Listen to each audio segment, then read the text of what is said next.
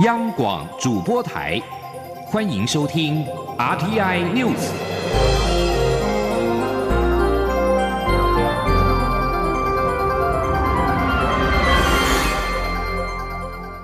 各位好，欢迎收听这节央广主播台提供给您的 RTI News，我是陈子华。苗栗通宵白沙屯妈祖将在今天晚上的深夜起驾，徒步绕境前往云林北港朝天宫进香。前任总统在下午的时候也到场参拜，祈求妈祖保佑台湾风调雨顺、国泰民安。总统表示，妈祖进香活动代表台湾人不分彼此的团结精神，期盼国人团结防疫，政府也一定会拼出好成绩，让大家过更好的生活。记者林永清的报道。蔡英文总统十一日下午抵达白沙屯拱天宫，他先向妈祖献花献果及参香，接着为妈祖神教进行敬教仪式，并与现场贵宾及庙方共同为善缘必应匾额揭匾。总统致辞表示，妈祖进香是台湾一大盛事，他已经第三年来参加。记得两年前和大家一起当妈祖的香灯脚，沿途看到许多信众准备点心和饮料，互相加油打气，真的令人非常感动。大家不分彼此，为共同的目标打拼，这就是台湾人团结互助的精神，也是妈祖信仰非常重要的意义。希望今年大家都能保持团结，早日摆脱疫情，也希望经济更有发展，让大家的日子过得更好。蔡英文说。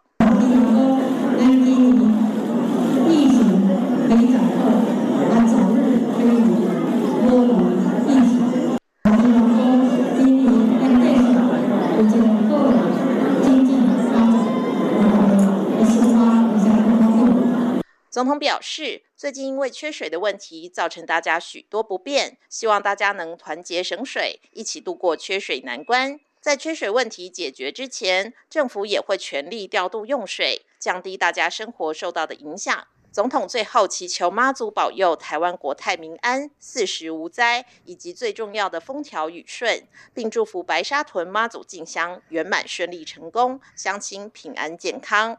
央广记者林永清采访报道。而白沙屯拱天宫妈祖徒步进香活动将在今天的深夜十一点四十分起驾，行程预计在十六号到云林北港，在十九号回宫。而庙方回应表示。八甲镇南宫妈祖已经在九号启程绕境，白沙屯妈祖若选择走台一线南下，有机会会在十四号在榆林地区跟大甲妈祖相遇。同时，庙方也表示，在今年进香人潮再创下新高，将遵照中央流行疫情指挥中心的指示做好防疫，并且呼吁信徒戴上口罩，保持社交距离。而 A 疫苗将在明天开始扩大开放施打，共有六十一点三万人可以接种。而中流行疫情指挥中心发言人庄仁祥在七点表示，民众只要到加入合约接种点的全台布立医院预约无上限，如果接种部门诊不够，布立医院还会派人加诊。记者刘品希的报道。A Z 疫苗十二号起开放第二、第三类对象接种。包括中央及地方政府重要官员、边境管制 （CIQS） 第一线工作人员、国籍航空机组员、国际商船船员、防疫车队驾驶、防疫旅宿第一线人员等高接触风险工作者都被纳入，加上第一类人员，共有六十一点三万人都可施打。疫情指挥中心发言人庄仁祥十一号下午在疫情记者会中表示，有诊所医师反映无法挂号预约。为此，卫福部医福会执行长王必胜已经承诺，只要是到加入合约接种点的布利医院预约挂号没有上限，而几乎所有布利医院都有加入疫苗合约接种点。四月十六号起，接种据点也将由目前的一百一十多处增加为一百七十处。就是我们目前哈，好像有诊所医师说反映，呃，无法挂号预约这个部分哦。那目前获得这个卫福部的呃医福会这边执行长承诺啊，就是布利医院哈加入这个我们合约接种点，它的这个预约挂号就是没有上限哈。所以只要各县市任何一二三类的符合的对象都可以挂这个我们福利医院的诊哈，那都。没有上限都可以去挂啊！如果诊不够，他们还会加派人力来加诊。此外，媒体询问接种过疫苗的人，未来如果接触到确诊者，成为接触者或是密切接触者，他的检疫规定是否有所不同？庄仁祥表示，指挥中心三月下旬有召开过专家会议，由于 WHO、欧盟还有多数国家对于完整接种疫苗后的检疫隔离规定尚未明确放宽。加上疫苗接种后的保护力也还有诸多不确定性，是否放宽检疫规定，涉及很多面向的防疫措施，需要综合考量。而且目前台湾还没有人完整接种完两剂，所以目前国内仍维持现行指引建议，等到有更多资讯后才会再演绎。央广记者刘聘熙在台北的采访报道。而 A 疫苗在明天开始扩大开放接种，而十个县市首长已经表态愿意接种。新北市长侯友谊在每天一早八点三十分就要施打，成为六都首长的第一针。而台北市长柯文哲则是表示，按照疫苗开放的时程表，该打就打，大家不要乱。记者刘品希的报道。A Z 疫苗十二号开放第二、第三类对象施打，包括第一线防疫人员、中央及地方重要官员、航空机组员、防疫车队驾驶等人。疫情指挥中心副指挥官陈宗彦及指挥中心医疗应变组副组长罗一军，十二号上午九点三十分，将带领 C I Q S 工作人员、国籍航空机组员、地方警消人员等人到卫福部立桃园医院施打。实县市首长也表态愿意带头接种，包括台北市长柯文哲、新北市长侯友谊、桃园市长郑文灿、台中市长卢秀燕、台南市长黄伟哲、高雄市长陈其迈、基隆市长林佑昌、新竹市长林志坚、彰化县长王惠美以及嘉义县长翁章良。在六都首长部分，侯友谊预计十二号上午八点三十分到医院施打，卢秀燕是上午九点，柯文哲则是九点三十分，陈其迈则安排在十四号，黄伟哲预计十六号接种，郑文灿的时间未定。对于成为六都首长第一针，侯友谊十一号受访时表示，在施打率不理想的状况下，首长有责任率先施打，身先士卒。谁第一个打没有多大意义，重点是希望能够提高施打率。柯文哲十一号受访时则说，该打就打，接种疫苗还是要听中央的指挥。没有啦，我也用，哎呦，打那个，反正我我我的态度是这样的，按照 schedule 哦。那达到第几顺位，我们该打就打。我就觉得，在疫苗这件事情，我觉得还是听中央指挥的，不要乱。因为这个，大是要两千三百万人要全部打疫苗，技术上没没想象那么容易。并未表态施打的云林县长张立善受访时则说，希望施打疫苗能够成为国际护照。如果接种后没有副作用，也没有任何问题，同时可以跟国际接轨，当然就会接种。央广记者刘聘熙的采访报道。而中央流行疫情指挥中心在今天公布了国内新增一例的境外移入 COVID-19 的确定病例，也就是按一零五八从美国入境。另外新增了一例确定的病例死亡，也就是按八八九为本国籍六十多岁的男性，具有慢性病史，为纪念出布桃群聚感染事件当中的出院病患。另外，台博旅游泡泡首发团在四号的晚上返台，庄文祥表示，截止到今天上午的十一点，一百名的旅客当中，已经有八十三人检验结果都是阴性。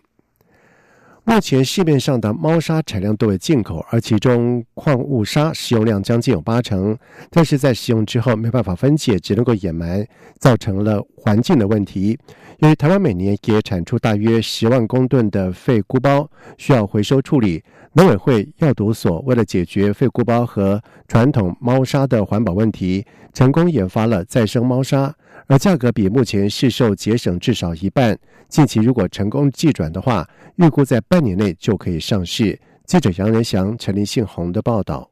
根据农委会二零一九年的调查，全台湾家猫总数约七十六万只，以每只猫平均每个月需使用至少三公斤的猫砂，一年猫砂需求量至少两千公吨。台湾猫饲主对于猫砂的选择有高达百分之七十四是使用矿物猫砂，另外两成则是木屑砂。至于像是水晶砂、豆腐砂和纸砂，则较为少见。看准爱猫族对猫砂的需求，以及台湾每年种植菇类所产制十万公吨废菇包的去化问题，药毒所以废菇包内的木屑吸水特性以及来源数种符合安全标准，成功研发出再生猫砂。不仅粉尘量大幅减少，且由于成本大幅下降，价格也相当具有优势。药毒所副研究员李月怡说。在凝结式毛砂，大概